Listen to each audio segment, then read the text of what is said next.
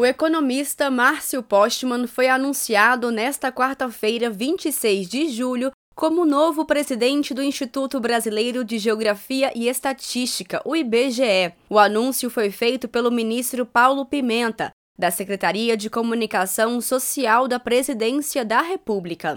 Márcio Postman tem um perfil técnico, acadêmico e também experiência profissional em gestão pública, graduado em Ciências Econômicas pela Universidade Federal do Rio Grande do Sul, pós-graduado em Ciências Políticas pela Associação de Ensino Superior do Distrito Federal, doutor em Ciência Econômica pela Universidade Estadual de Campinas e pesquisador do Centro de Estudos Sindicais e de Economia do Trabalho.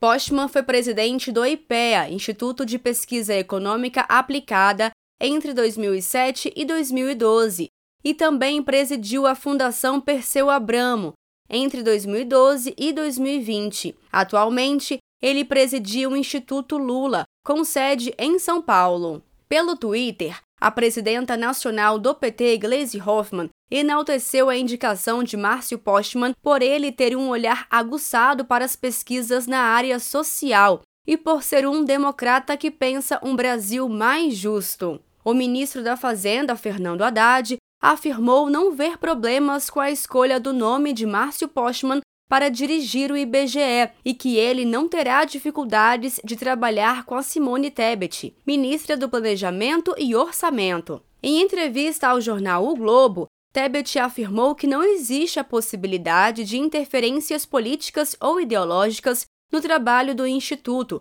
Aspas, comparar com o que houve na Argentina é desconhecer o histórico do IBGE, fecha aspas. Além disso, disse a ministra, é não reconhecer a história do presidente Lula.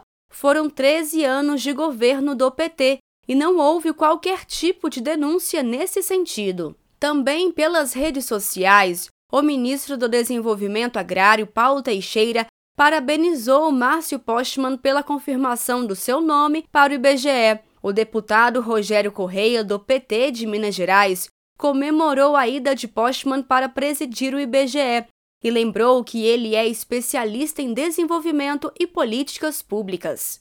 De Brasília, Thaisa Vitória.